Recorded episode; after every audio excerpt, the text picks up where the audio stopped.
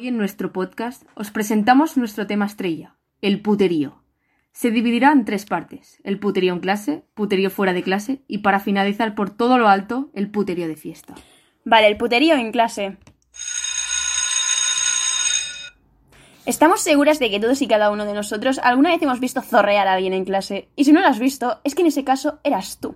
Que donde pones el ojo pones la bala. Y si alguien te lo impide, ¡hostia al canto! Y que no lo consigues, pues no pasa nada, con el compañero de mesa. Siempre hay que tener un objetivo claro. Y si no se puede, pasamos al plan B. Y de ahí hasta la Z si hace falta. Número 2. Rincones secretos del colegio. ¿Vosotros os creéis de verdad que aquí no hay picaderos los cuales se hacen llamar lavabos, cuartos de conserje, aquellos vestuari- vestuarios olvidados comidos de mierda, que a nadie se le ocurriría ir excepto cuando va calentito? Pues bien, ahí lo dejo. Por ahí circula más gente que en la Rambla. Esto gira más que una puerta giratoria de un motel, chaval. Número 3. La soltera de oro. Estoy segura de que todos conocemos a la típica chica que va de subidita por la vida creyéndose pasa. Cuando realmente no llega ni a Belén Esteban. Tuvieras cojones a venir aquí y decírmelo a la cara, te escupía, cerdo. Que se intenta ligar a todos los mozos de clase probando suerte como si se tratara de la lotería. Y si cae, pues eso que se lleva después de 50 intentos fallidos, aunque, eh, no pasa nada, soldado. La intención es lo que cuenta. Te diría que lo importante es el interior, pero no quiero engañar, eso en el poterío no es válido. Número 4. El cachas de clase. ¿Cómo os lo diría? Eh, ¿El típico Rambo? ¿Potro italiano? Arnold Schwarzenegger de pegatina. Ese que entra por la puerta de clase con aires de empotrador nato, que lo único que se dedica a hacer es hablar de culos del tamaño de una Kardashian, pero que es más feo que pegarle a un padre con un calcetín sudado. Pues ese es, aunque al final se le acaba pillando cariño.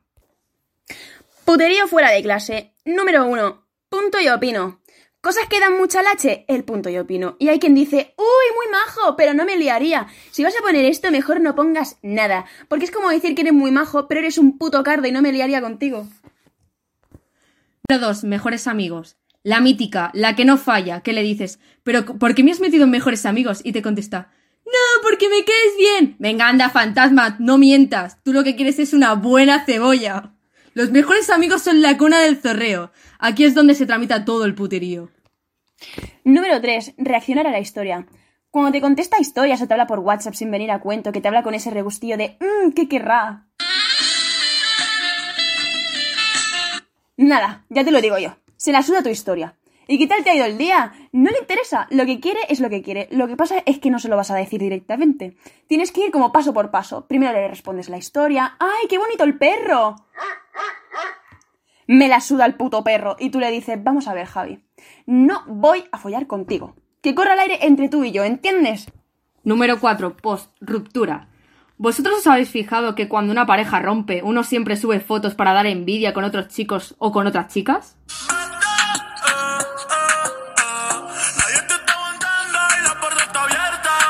Venga, cállate ya, tomar por cola, hombre. Y al día siguiente, otra igual. Una cancioncita de Bad Bunny. No te preocupes por nosotros dos, nuestra historia ya está muerta.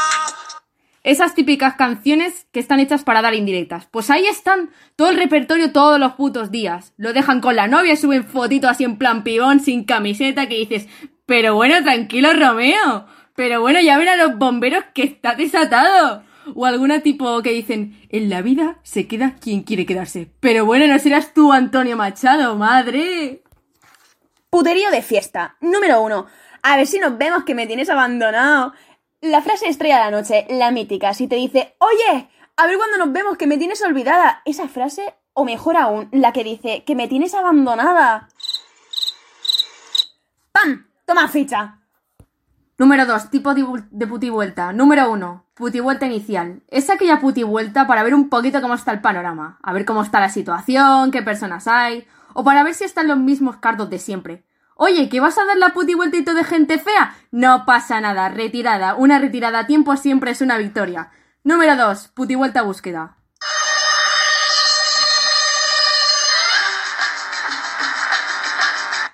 Aquí ya tenemos el objetivo, solo falta encontrarlo. Vamos mirando a ver si encontramos. ¿Que alguien se mete en medio? ¡Pa! ¡Toma, hostia! Quita coño, cojones, que tengo una misión. Que sea ir buscando, pero que parezca que no lo estás buscando. Que sea verle y digas, Hostia, David, ¿qué tal estás?